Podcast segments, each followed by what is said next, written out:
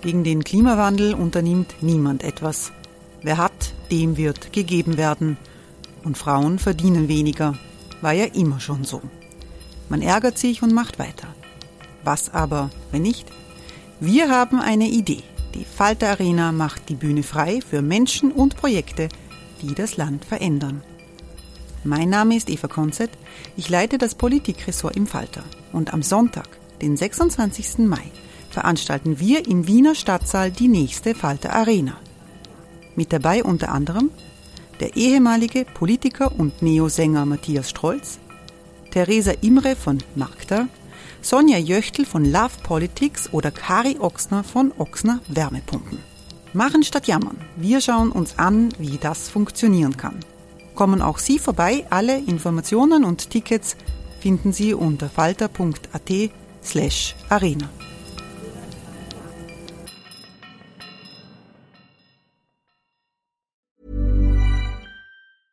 Hey, I'm Ryan Reynolds. At Mint Mobile, we like to do the opposite of what Big Wireless does. They charge you a lot, we charge you a little. So naturally, when they announced they'd be raising their prices due to inflation, we decided to deflate our prices due to not hating you.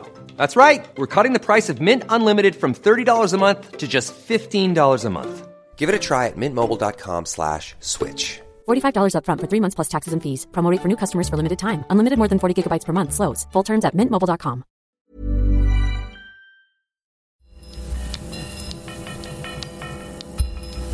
Falter Radio, der Podcast mit Raimund Löw. Sehr herzlich willkommen, meine Damen und Herren, zum Falter Radio für Donnerstag, den 2. August 2018. Der Populismusdisput, so nennen wir heute unsere Episode, gefährden populistische Demagogen die Demokratie oder geht es einem linken Establishment vor allem um den eigenen Machterhalt. Ich freue mich auf eine lebhafte Diskussion in einer illustren Runde. In der Falter-Redaktion in der Wiener Innenstadt begrüße ich den langjährigen ÖVP-Politiker Andreas Kohl. Guten Tag. Guten Morgen. Andreas Kohl war Nationalratspräsident in der Zeit der ersten schwarz-blauen Koalition und zuletzt Kandidat der ÖVP bei der Bundespräsidentenwahl. Ich freue mich, dass Falter-Chefreporterin Nina Horacek hier ist. Hallo. Hallo. Nina Horacek ist Co-Autorin eines Bestsellers zum Populismus mit dem Titel Populismus für Anfänger und Co-Autor dieses Buches ist auch Walter Oetsch. Er ist ebenfalls hier. Guten Tag. Guten Morgen. Äh, Professor Oetsch lehrt an der Cusanus-Universität in Deutschland und er ist Kommunikationsexperte. Jetzt dieser Aufstieg äh, populistischer Parteien, äh, dies sind das Phänomen, das politische Phänomen unserer Zeit. Sie kommen zumeist, aber nicht nur äh, von der nationalistischen Rechten. Jetzt diese Parteien, die Lega in Italien, die Freiheitlichen in Österreich, die Tea Party in Amerika, das gibt es ja schon länger. Äh, Herr Professor Oetsch, jetzt sind diese Rechtspopulisten in verschiedenen Ländern in der Regierung, an der Macht. Was unterscheidet solche Regierungen von anderen traditionellen konservativen Regierungen? Ich denke, eine entscheidende Frage ist, ob wir eine qualitative Differenz machen. Das heißt, wenn wir über Populismus, wenn wir über Rechtspopulismus machen, gibt es einen markanten Unterschied. Das heißt, der eine Pol ist zu sagen, es gibt keinen Unterschied.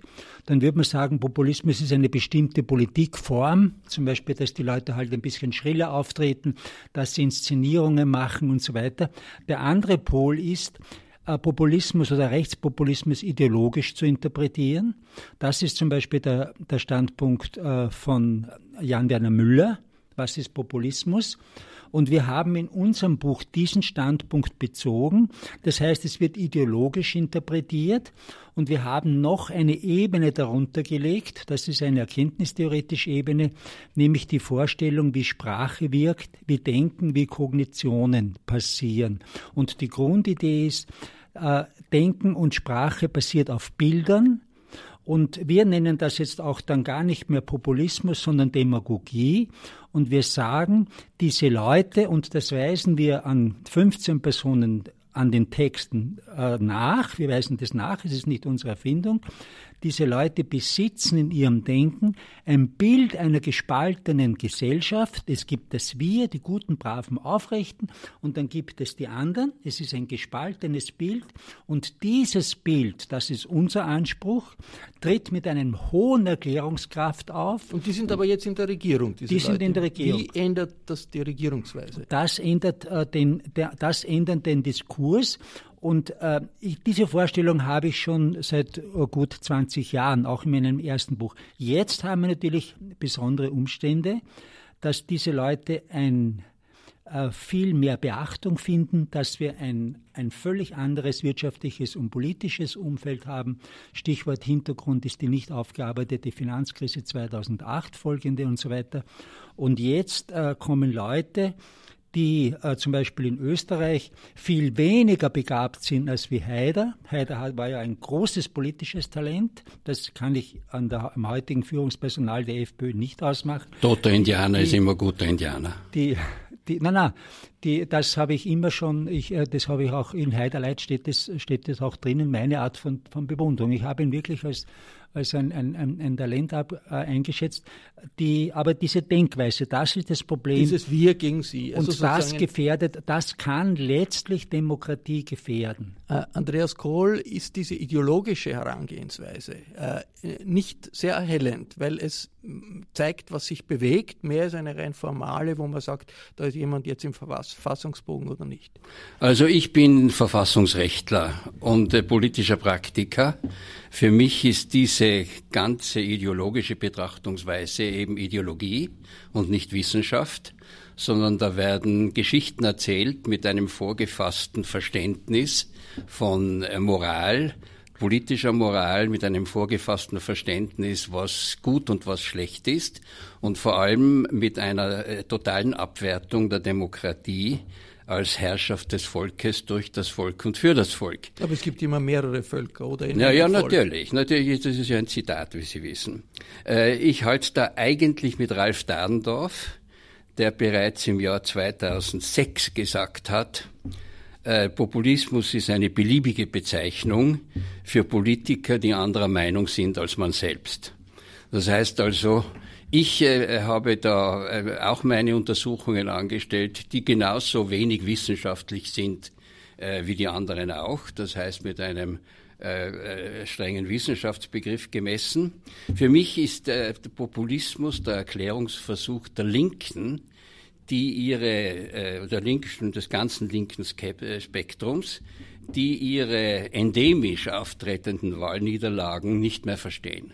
Das ist ein Erklärungsversuch dafür, warum äh, Gerechtigkeit und äh, Gleichheit vor Freiheit und ähnliche Dinge, Hochsteuerstaat, Bürokratie, Sozialunion, warum alle diese Konstrukte, die die Linke hochhält, warum die äh, nicht gewählt werden. Also es ist ein Erklärungsversuch dafür, dass man die Macht verloren hat. Ist das nicht eine Verharmlosung dessen, was sich zurzeit abspielt in Europa und in der Welt? Wenn wir jetzt schauen, ich weiß nicht, Na, Trump Welt. in Amerika oder äh, in Europa Salvini, der eigentlich einen äh, so spricht ein Faschist, muss man sagen. Und der ist die treibende Kraft in der italienischen Regierung. Also mit dem Faschismusvorwurf bin ich vorsichtig. Äh, ich glaube, dass äh, es gibt allerdings im Economist, im letzten Economist eine Analyse, dass er Sprache dass er Sprache verwendet, die auch Mussolini verwendet hat, aber das macht ihn noch nicht zum, äh, zum Faschisten.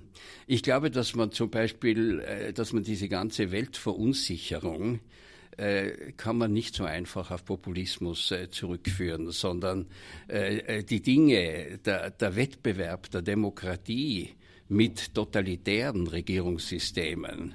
Erfolgs, wer ist erfolgreicher, China oder Indien? Äh, ähnliche Dinge, das sind die ganz großen Fragen heute. Und der Populismus als Erklärungsversuch für Wahlniederlagen greift einfach zu dünn. Ich weiß, ich spreche aus Erfahrung. Ich wurde als Präsidentschaftskandidat ja mit 11 Prozent wirklich äh, niedergeschlagen äh, niedergemacht und mein sozialdemokratischer Kollege auch. Aber nicht vom Populisten, sondern weil, und das ist ein Erklärungsversuch, den ich glaube, man auch für Italien zum Beispiel akzeptieren muss, dass die Menschen genug haben von streitenden Koalitionsparteien, die nichts weiterbringen, einen Reformstau zulassen und vor allem das eine und wichtigste Thema, das in ganz Europa, in allen Demokratien, in allen Meinungsforschungen das wichtigste Thema ist, nicht äh, zufriedenstellend lösen. Und das ist, sind, ist die Migration. Und das ist die, äh, abgestraft werden alle Parteien nicht von Populisten, sondern von den Wählern, die sagen, ihr nehmt mich nicht ernst. Ist das äh, äh, ein Argument, wo Sie sagen, da müssen wir ein bisschen nachdenken in der Art und Weise, wie wir Populismus ins Zentrum unserer Analyse stellen, zu sagen, das ist ein Erklärversuch, äh, sozialdemokratische Niederlagen äh, schön zu reden? Nina Horat? Nee, ich bin ja Politologin und keine Juristin und sehe die Politikwissenschaft natürlich auch als Wissenschaft, weil ich sie studiert habe.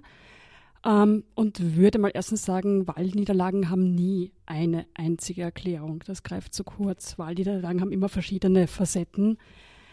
Ähm, jetzt zu sagen, die Populismusdebatte ist deswegen, weil ähm, die Sozialdemokratie oder linke Parteien verloren haben, das finde ich eine interessante Weiterentwicklung der Neiddebatte, die wir jetzt dauernd führen, halte ich auch für ähm, äußerst kurz gegriffen. Es stimmt, dass ähm, Migration ein großes Thema ist. Das ist aber ein großes Thema ähm, jetzt nicht unbedingt, wenn wir uns die letzten Zahlen anschauen. Migration ist ähm, zumindest in Österreich ähm, geht zurück, wird weniger. Das sieht man ganz klar auch an den Zahlen. Es ist aber ein Riesenthema, weil genau diese Parteien so gut wie nur ein Thema haben, das sie öffentlich trommeln. Und wenn ich dauernd überall höre, wie vom Kanzler abwärts alle nur vor den Flüchtlingen und den Migranten, wo wir nicht mal mehr differenzieren in Flüchtlinge oder Migranten. Wir haben ja jetzt eine, Fluchtdebatte gedreht in eine Migrationsdebatte im Sinne von, da kommen jetzt die Bösen von draußen und wollen uns alles wegnehmen. Dass da die Angst ist ähm, und dass man dann sich denkt, als Wählerin, als Wähler, das ist so gefährlich, jetzt muss ich zu meinem Messias gehen, zu meinem Retter und wähle den, weil der schützt mich dann wundert mich das nicht. Es ist halt eine Debatte und das ist aber auch ein Zeichen von diesem, vom Populismus, dass man sagen, auf sehr einfache Themen setzt und immer wieder die gleichen Feindbilder reproduziert.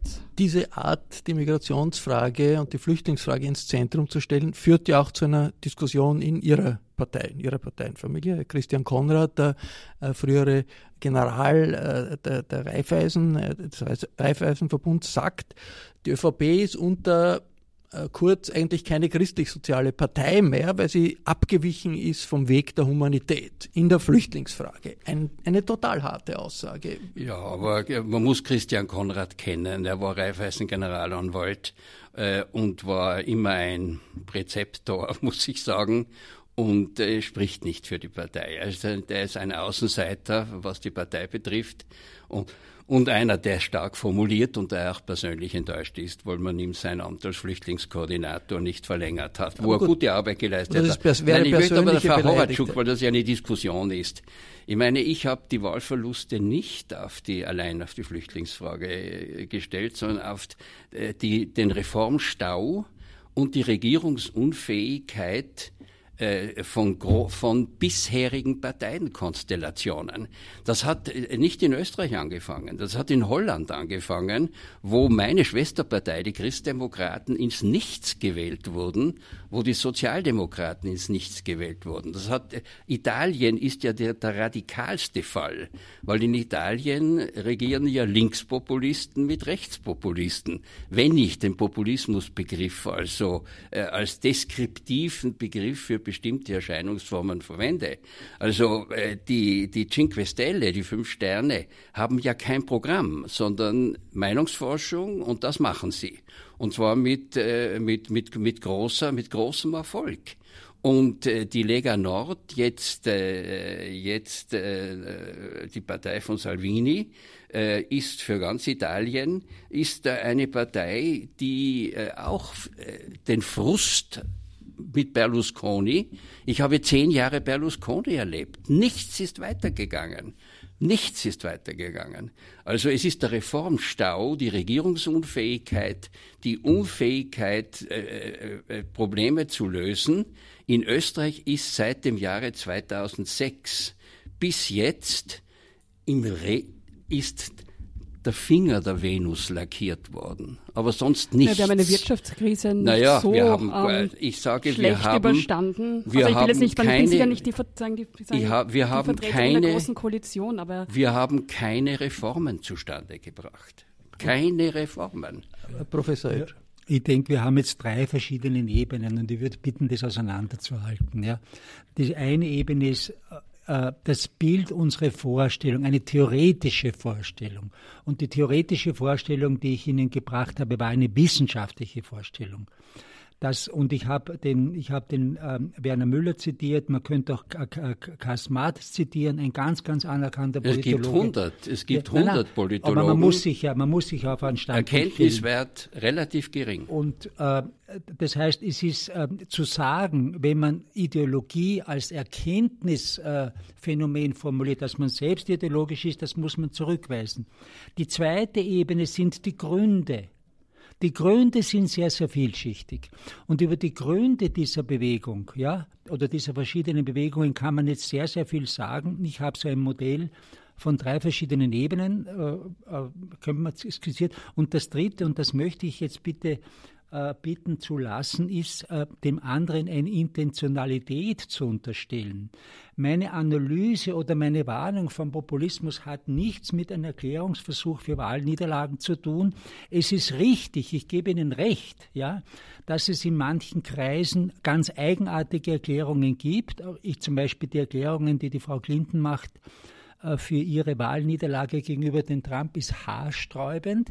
Aber das ist jetzt wieder andere Ebene. Das heißt, wir können natürlich jetzt die Frage äh, diskutieren, warum ist jetzt eine völlig neue Situation, es wie zum Beispiel unter der ersten schwarz-blauen Regierung, wie hat sich das ganze Umfeld verändert und was passiert hier jetzt, wenn zum Beispiel Kurz mit äh, oder keinen Widerstand gibt ge gegen Salvini, wenn, wenn, wenn über Orban gebuhlt wird und ob wir das jetzt als Faschismus bezeichnen oder nicht, ich denke, wir müssen irgendwo eine Grenze ziehen. Salvini ist eindeutig ein Rechtsradikaler. Also das kann man, das ist ein Rassist, schlimmer geht es gar nicht. Und dass man hier keine Grenze zieht, dass die österreichische Regierung nicht klare Worte findet, nämlich zur Verteidigung der Demokratie und dass Teile der, der ÖVP, der politischen Elite der ÖVP, hier keine Reißleine ziehen, das ist besorgniserregend, unabhängig von den Inhalten. Die Inhalte dieser Regierung, die möchte ich gar nicht kritisieren. Da kann man manches gut finden und manches nicht schlimm. Aber es muss ja Leute geben in diesem Land, die ein inhaltliches Verständnis von Demokratie besitzen und die Warnungen aussprechen. Ungarn ist für mich inhaltlich keine Demokratie mehr. Aber es gibt keine kritischen Töne von dieser Regierung in Bezug auf die Transformation der politischen Landschaft in Ungarn. Und das ist besorgniserregend. Sind traditionelle konservative Parteien anfällig für diese Demagogie, diesen, diesen Nationalismus, wie, wie das der Professor Edge sagt, Andreas Kohl? Ja, ich glaube eigentlich nicht. Wir haben also schon so viele Anfechtungen von links und von rechts äh, überstanden. Es ist nicht Aufgabe einer Regierung, andere Regierungen, äh, anderen Regierungen einen Prozess ihrer Absichten zu machen. Ich übersetze dabei das Wort der Franzosen, le procès d'intention.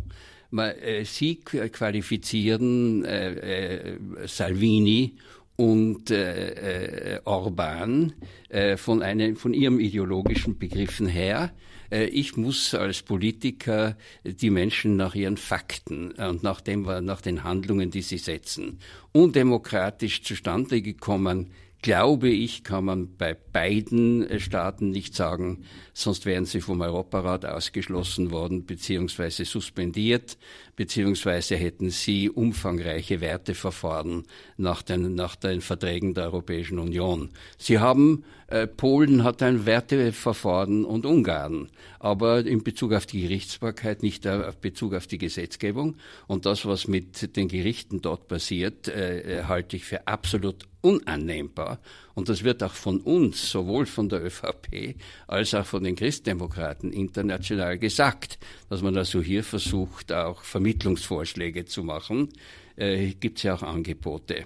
Also kein Prozess der Absichten, was die vielleicht beabsichtigen könnten, sondern gut und alt und biblisch, an ihren Früchten sollte sie erkennen, dort, wo sie, äh, wo sie Gesetze beschließen und Handlungen setzen, die den Grundsätzen einer äh, Demokratie widersprechen, wobei das ein weites Land ist, wie wir wissen. Was ist, äh, was im einen Land äh, faschistische Strukturen sind, ist im anderen Land eine Präsidialdemokratie. Also da, da hängt von den Traditionen hängt ab. von den Traditionen und von den Praktiken ab. Also auch es ist ja, wenn zwei das Gleiche tun, nicht immer dasselbe. Man wirft den Polen vor, dass dort die Regierung den Verfassungsgerichtshof Präsidenten jetzt ernennen kann. In Österreich wird der Verfassungsgerichtshof Präsident seit, des, seit der Republik von der Regierung vorgeschlagen und vom Bundespräsidenten. Aber es ist eine formale ernannt. Ähnlichkeit, aber, aber groß, im Inhalt nein, bedeutet auch, es etwas auch anderes. Die Regierung schlägt vor und der Präsident ernennt wird auch nicht vom Parlament gewählt, wie das also die Kritiker der, äh, vor, vorgeben. Das heißt, äh, man muss wirklich äh, keinen Absichtsprozess machen, sondern man muss sehen, was sie tun. Das Gleiche gilt natürlich für die, für die Italiener.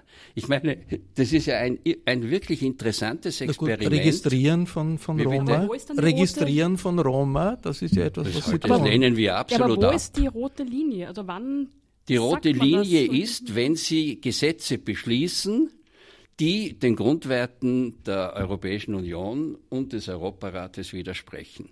Das ist der Punkt. In Österreich haben wir eine Diskussion, wie sehr ist äh, diese Regierungskoalition bestrebt, Sündenböcke zu finden für alle möglichen Probleme. Und da hat es einen Vorstoß gegeben vor ein paar Wochen in Niederösterreich. Der zuständige Landesrat hat einen Vorstoß gegen Schächten unternommen, also das rituelle Schlachten, das für Speiseregeln gilt für streng religiöse Juden und bei streng religiösen Moslems. Es sollte geschächtetes Fleisch in Niederösterreich nur an vorher registrierte Kunden abgegeben werden. Das war im Kern der Inhalt. Es hat eine große Aufregung gegeben, auch international Schlagzeilen. International, die ÖVP hat Nein gesagt, es wird dazu nicht kommen, aber der dahinterstehende Mechanismus ist typisch für populistische Politik, sagt die Sprachwissenschaftlerin Ruth Wodak. Solche Kurzaufregungen oder längere Aufregungen kommen fast wöchentlich, wenn nicht öfters und die, wir kennen sie ja auch aus den USA von den Tweets von Trump, die dienen meist dazu, eine, ein bestimmtes Thema zum Köcheln zu bringen oder beim Köcheln zu erhalten. Also Im spezifischen Fall liegt ja das Gesetz über den Zwölf-Stunden-Tag, die 60-Stunden-Woche ganz knapp daneben. Aber die Aufregung über das Schächten und die Debatte, die ausgelöst wurde, vor allem über das Registrieren und Listen führen von orthodoxen Juden, die also so ein Fleisch kaufen, hat natürlich und vor, das war auch vorherzusehen, eine solche Empörung ausgelöst. Und äh, damit äh, strategisch andere Themen vom Tisch gewischt. Wie passt das äh, konkrete Beispiel Schächten zum Thema zu machen zur Tatsache, dass die Freiheitlichen ja äh, sich als große Kämpfer gegen den Antisemitismus jetzt positionieren? Ja, das ist ein Kernwiderspruch. Ich nenne das in meinem Buch äh, kalkulierte Ambivalenz. Ja, man muss ja mehrere Wählerschichten gleichzeitig befriedigen, so auch gerade in Bezug auf, auf äh, Kürzungen oder von bestimmten Sozialleistungen beziehungsweise Verlängerung von Arbeitszeit. Und äh, man lässt dadurch bestimmte äh, Informationen aus, die mehrere Wählerschichten gleichzeitig befriedigen, aber die total widersprüchlich sind. Also auf der einen Seite haben wir die bekundete Freundschaft zur israelischen Regierung, das ist eine rechte Regierung, auch eine nationalkonservative, oft auch populistische Regierung, die äh, mit manchen Agenda durchaus übereinstimmt mit anderen solchen Regierungen und vor allem auch in der Muslimfeindlichkeit.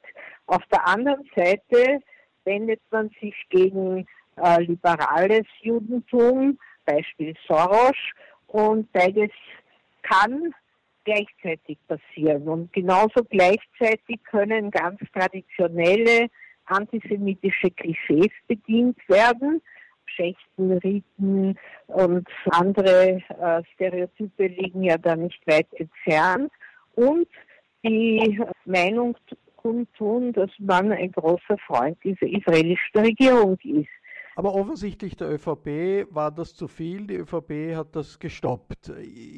Gibt es da offensichtlich Grenzen auch bei solchen Koalitionen, die ja von populistischen Themen äh, an die Macht gebracht wurden, wo dann eine konservative Partei sagt, also da kann ich nicht mit? Ja, ich denke, es gibt ab und zu diese sogenannten roten Linien, die sind aber nicht klar definiert. Die Grenze bezüglich Eh, äh, der Registrierung und der eh, Auflistung. Äh eh,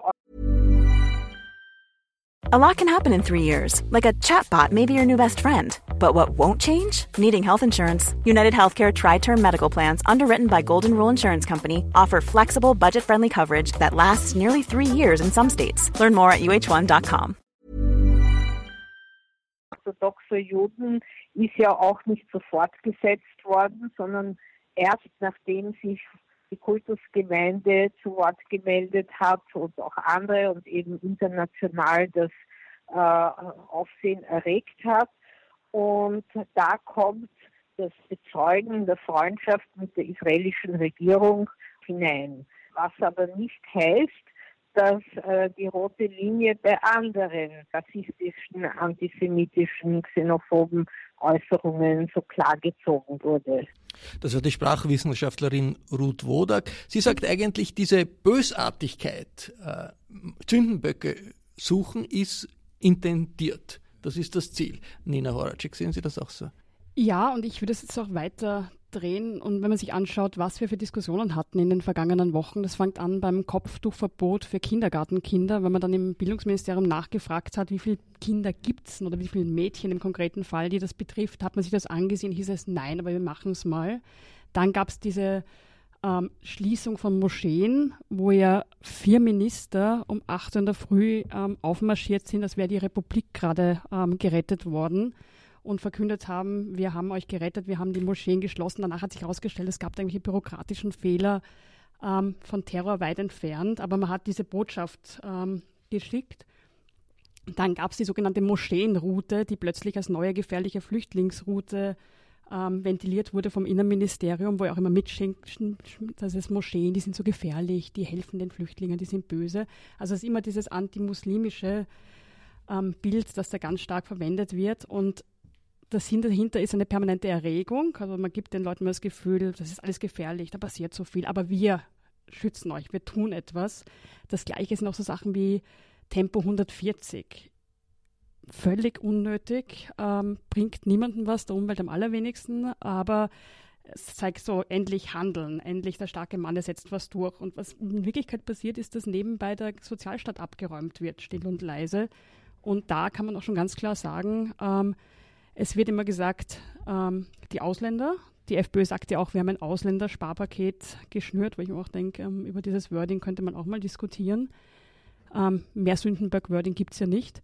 Aber treffen wird es nicht alle, sondern die Armen. Und das sind nicht nur Ausländer. Andreas Kohl, Sündenbock-Politik ist der Kern des neuen Türkisen. Also das glaube ich also auch wieder genauso eine Figur wie Populismus. Man sucht sich das. Ich glaube, wo wichtig ist bei Ruth Wodak, was sie zum Schächten sagt. Ich glaube, hier muss man die Kirche im Dorf lassen. Das Schächten äh, ist eine ist österreichische Tradition nach erlaubt, weil wir eine Grundrechtstradition haben, dass die Freiheit der Religionsausübung über den anderen Grundrechten steht. Das heißt also, dass Tierschutz und ähnliche Dinge äh, äh, durch Religionsausübung beeinträchtigt werden kann. Das war ja im Übrigen eine Diskussion der Grünen vor allem gegen das Schächten. Und, äh, Aber es war schon warum? die FPÖ damals im Tierschutzgesetz, das haben Sie ja damals noch im Parlament Es war eine Diskussion, den Tierschutz haben vor allem die Grünen angezogen. Aber das Schächten war auch immer gern bei der Und FPÖ. das Schächten ist etwas, das also auch von den Freiheitlichen damals schon bestritten wurde, nicht von der ÖVP im Hinblick Religionsübung. Die, äh, wie man äh, dieses äh, und, und im Hintergrund aller dieser Maßnahmen jetzt steht, dass man festgestellt hat, dass in Österreich geschächtetes Fleisch exportiert wurde und dass man schächtete bzw. halal schlachtete über den Eigenbedarf hinaus, sondern damit Geschäfte machen wollte. Das wollte man im Sinn des Tierschutzes und im Sinne der Ausnahme eingrenzen. Also Schächten und Halal schlachten für den eigenen Gebrauch der Religion ja, nicht aber für den Export. Der Maurice Androsch als zuständiger Landesrat hat daraufhin einen Erlass entworfen, wie man das kontrollieren kann und hat darin die Registrierung vorgeschlagen. Da hat, das hat niemanden aufgeregt. Wie dann Waldhäusl, der zugegeben eine sehr problematische Figur auch für mich ist, der, der FPÖ-Landesrat, immer gewesen ist, ein beschriebenes Blatt seit vielen Jahrzehnten. Äh, wie der das aufgegriffen hat, ist der Sturm gekommen. Weil, wenn zwei das Gleiche tun, ist es nicht immer das Gleiche. Was man dem Maurice Androsch, weil eben von einer guten Partei, vom Standpunkt der Kritiker aus gesehen, nachgesehen wurde, wird dem Waldhäusl von einer, vom Standpunkt der Kritiker aus, verdächtigen Partei äh, nicht, äh, nicht äh, zugestanden. Aber ich glaube, dass das Ergebnis ein richtiges ist. Also registrieren äh, ist eine weit überschießende Maßnahme. Man, es gibt auch andere Mittel, um den Export und damit die Geschäftemacherei mit geschächtetem und, äh, und halal geschlachtetem Fleisch äh, in den von den Gesetzen vorgesehenen Grenzen zu halten. Und das Ganze wurde im Sinne Erklärungsversuch. Wir können gegen die Regierung nicht viel sagen.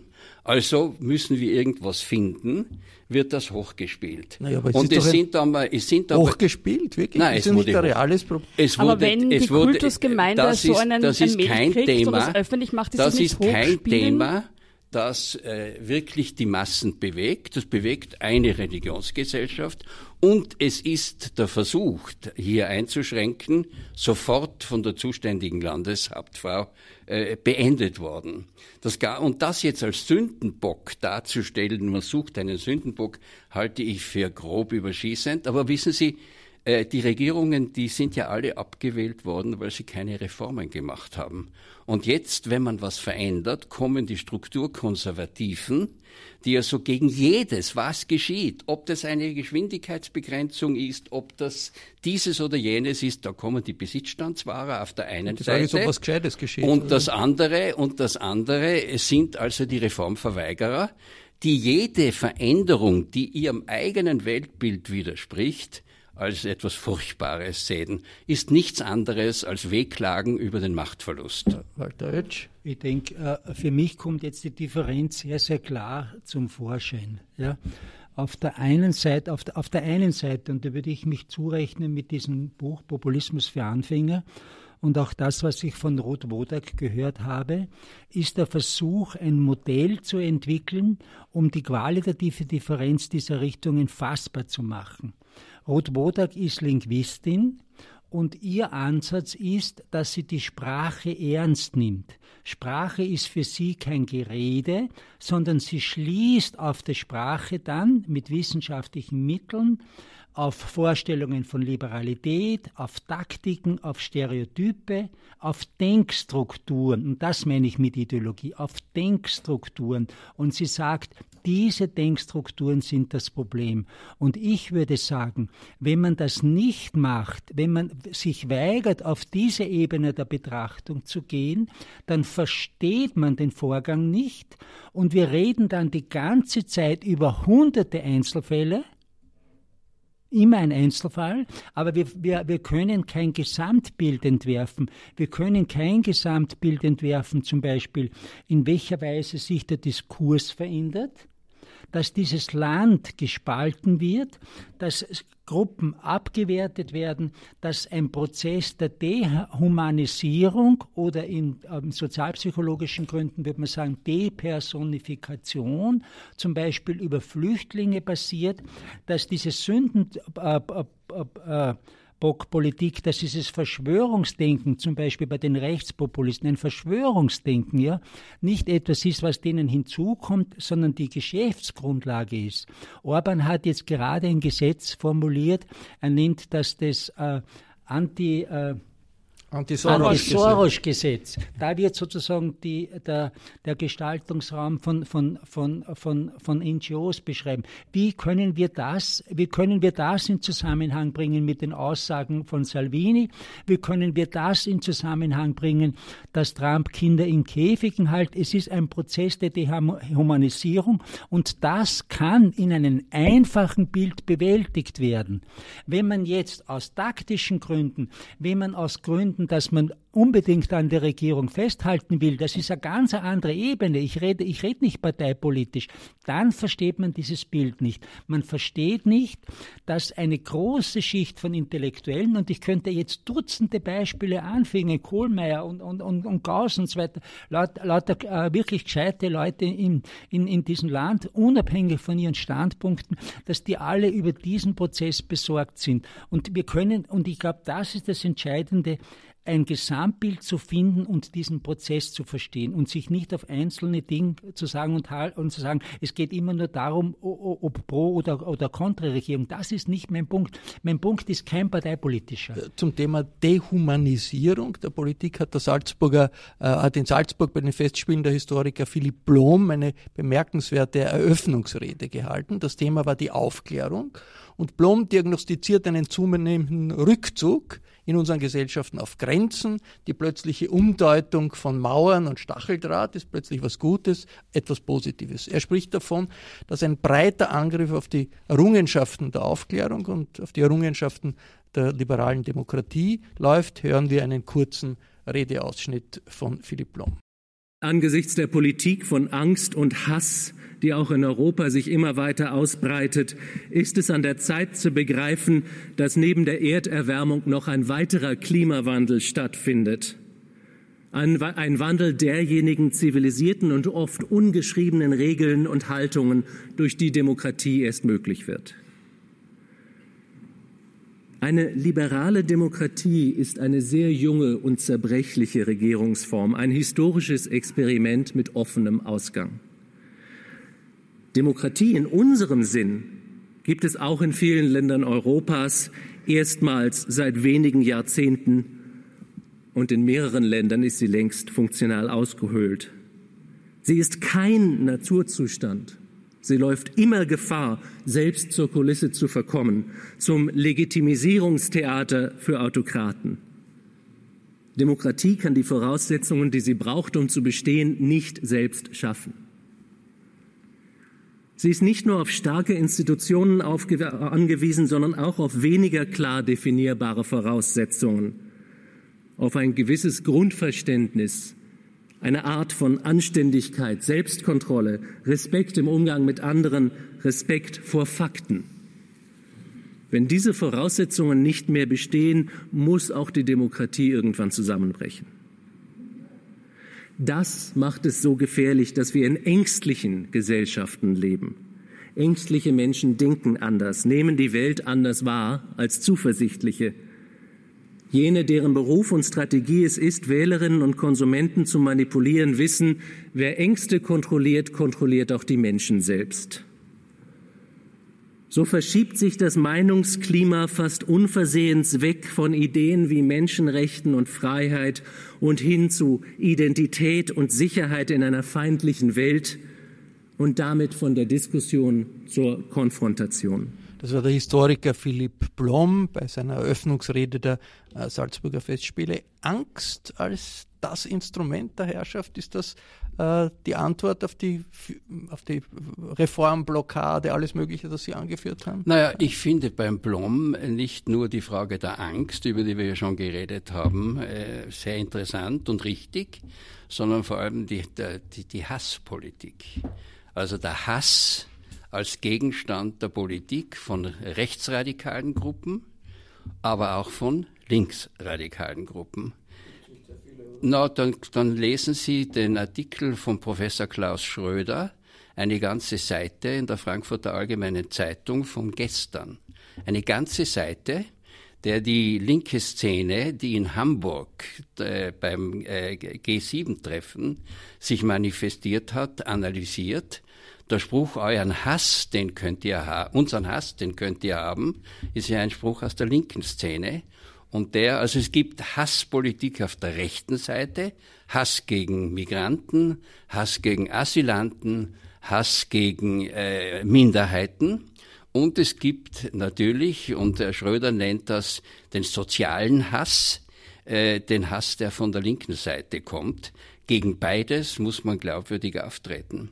Und äh, den Herr, äh, dem Herrn Oetsch wollte ich noch sagen, es ist halt sehr vorsichtig, äh, sehr, sehr problematisch, aus Denkfiguren äh, einen Prozess äh, zu machen, an dem man äh, Menschen misst und auch ihre Rechte äh, sieht. Ich bin bekanntermaßen kein Rechter. Aber, und ich äh, lehne also das Gedankengut, das die Identitären vertreten, ab. Aber es liegt im Spektrum der demokratischen Meinungsfreiheit, der von der Grundrechtscharta der Europäischen Union und von der Menschenrechtskonvention geschützt wird. Und wenn man jetzt Menschen, die sich im Rahmen dieses Prozesses bewegen, anhand ihres Denkens äh, vorwirft, äh, äh, was sie verfolgen, dann ist es ein wertender Standpunkt. Ja, ich lehne das auch ab. Aber ich sage nicht, dass das ein wissenschaftlicher Prozess ist, sondern ein politisches Urteil. Und das, was ich also, äh, auch Frau Wodak begibt sich weit von der Sprachwissenschaft weg in ihrer Äußerung und betritt das Feld der politischen Auseinandersetzung, wo äh, your argument is as good as mine wo also Argument und äh, äh, Argument sich widersprechen und der Werturteilsrichter in der Demokratie ist der Wähler und der Wähler hat überall schon gesprochen. Ich wollte noch auf diese Ängste zurückkommen, weil ich finde, das ist ein wichtiger Punkt. Ähm, es gibt sehr viele Gründe, in dieser Welt Angst zu haben. Also es gibt sehr viele ähm, plausible Gründe, dass man sich fürchtet, sei es der Klimawandel, sei es ähm, auch das Jahr 2008 mit der Wirtschaftskrise, das uns gezeigt hat, wie fragil unsere Strukturen eigentlich sind, ähm, das, was wir aufgebaut haben, sagen nicht für die Ewigkeit ist, ähm, sei es die Ungerechtigkeit auf der Welt, die ja auch ähm, dazu führt, dass Menschen flüchten, dass Menschen zu uns nach Europa kommen wollen. Die Frage ist, und das ist eine entscheidende Frage, finde ich, der Politik, wie geht man mit diesen Ängsten um? Ich finde, ähm, eine seriöse Politik versucht zu erklären, Ängste zu nehmen, ähm, zu erklären, was gemacht wird. Ähm, eine populistische Politik gibt den Leuten das Gefühl, ähm, ja, ihr habt Angst, aber wenn ihr wissen würdet, wie schlimm es wirklich wird, müsstet ihr noch viel, viel mehr haben. Das heißt, es verstärkt diese Ängste. Ist das nicht ein, ein Spezifikum auch der Situation jetzt in Österreich, dass ins Zentrum gestellt äh, werden Probleme, die in dem Ausmaß nicht existieren? Also Flüchtlinge ist völlig unter Kontrolle und es wird äh, davon gesprochen, ja, dass wir Aber da sagen die Leute, die Angst haben, sagen, ja. sie sind unter Kontrolle, weil die Regierung endlich die Balkanroute geschlossen hat, die ganzen Pull-Effekte okay, abschafft. An, und also, also, also, deswegen sind die. Sie, ich finde, wir sollten das erstens mal mehr diese reden kleineren, über die Push-Effekte diese kleineren, äh, diese ähm, kleineren äh, Ziffern werden von jenen, die Angst haben, ja, als Bestätigung gesehen, dass jetzt die richtige aber damit, Politik aber wir reden gemacht ja nur wird. Über die damit, das ist der Punkt. aber damit wird, wird um Macht gekämpft. Schauen wir uns Ungarn an. Es gibt überhaupt keine äh, Moslems, es gibt keine Einwanderer und wir haben einen Regierungschef, der eine Kampagne führt und äh, gegen ein, eine Soros-Initiative, die es auch nicht gibt und das ist sehr erfolgreich. Es geht um Macht und um Macht auszuüben und um Zeit, Macht auszuüben wir wird eine ja Scheinwelt Wir müssen doch nicht oder? nach Ungarn schauen. Es reicht doch. Also ich fand diese Inszenierung, diese Operation Puma an der Grenze sehr bezeichnend, weil keine Flüchtlinge da sind, stellt man dann Polizeischüler als gefährliche Flüchtlinge hin, inszeniert das riesig. Da hat man in einer halben Stunde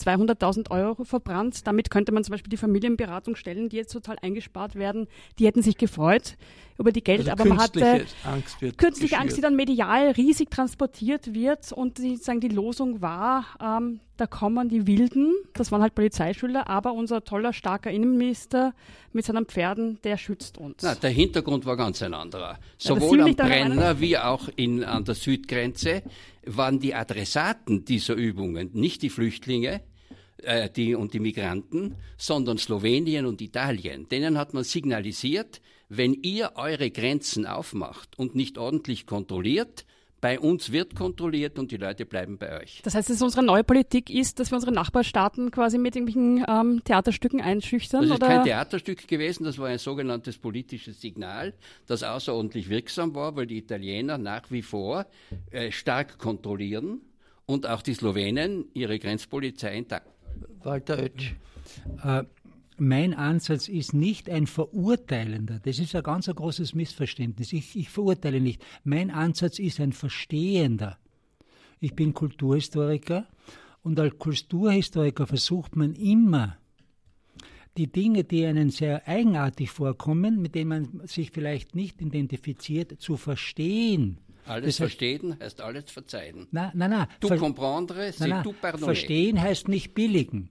Verstehen heißt verstehen und im Verstehen ist der Anspruch, das ist in, in den Kulturwissenschaften so, im Verstehen ist der Anspruch, dass wir dann eine, eine, höher, eine höhere Art von Erklärung äh, äh, besitzen. Und in diesem Verstehen ist ganz klar, ich mache eine aktive Politik der Angst.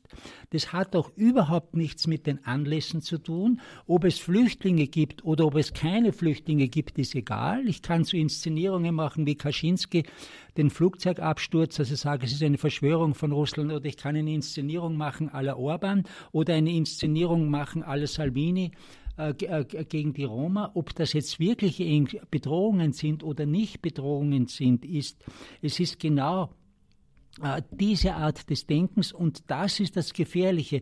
Und zum Faschismusvorwurf, das hängt jetzt davon ab, wie man Faschismus definiert. Wir haben in unserem Buch keine diesbezügliche Aussage getroffen.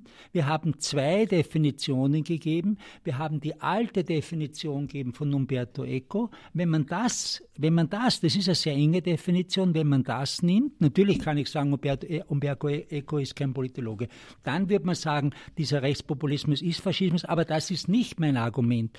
Mein Argument ist nicht zu sagen, es drohen Situationen wie in den 30er Jahren. Das ist absurd. Es gibt keine SA, es gibt keine SS, es gibt keine planmäßige Ermordung politischer Gegner. Das droht nicht. Was droht, und ich denke, das hat ja das, äh, die Einspielung von Philipp Blom gezogen, es droht der Übergang von einer doch in einer gewissen Weise liberalen Demokratie zu einer autoritären Demokratie. Und das, Autoritäre Demokratie ist eine, eine Contradictio in adjecto. ja, aber das ist genau das, was Orban Demokratie. macht. Schauen Sie, mein, mein, mein, Orban will das. Hat er Na, es gibt. Demokratie oder Na, Menschenrechte. er hat, Demokratie ja, ohne aber das, Menschenrechte gibt es das wird ja in Frage gestellt. Die FPÖ wird die, wird wird, wird die europäischen Menschenrechte abschaffen. Wenn, mein, mein Bild von Ungarn ist folgendes.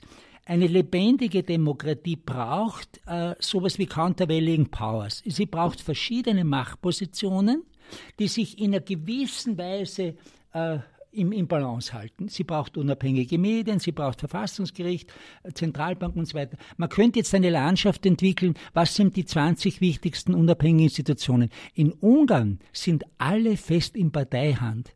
Es ist keine de facto Demokratie mehr. Natürlich, verfassungsrechtlich kann das in Ordnung sein, das kann ich nicht beurteilen. Und das ist die Gefährdung. Die Gefährdung ist nicht Faschismus. Die Gefährdung ist eine autoritäre Demokratie, eine illiberative Demokratie, wie der Orban das nennt. Und gegen das müssen wir uns wehren. Das war das Falterradio für Donnerstag, den 2. August 2018. Ich bedanke mich hier im Studio bei Nina Horacek, bei Andreas Kohl und Walter Oetsch und ich verabschiede mich von den Hörerinnen und Hörern, die uns uns auf UKW zuhören, im Freirad Tirol und auf Radio Agora in Kärnten.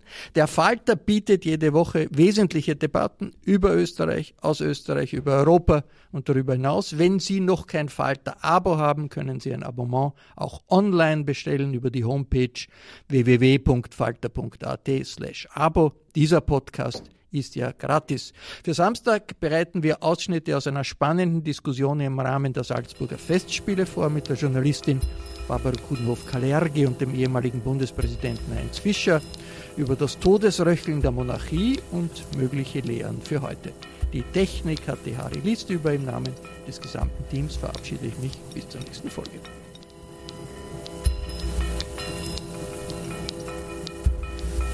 Sie hörten das Falterradio, den Podcast mit Raimund Löw.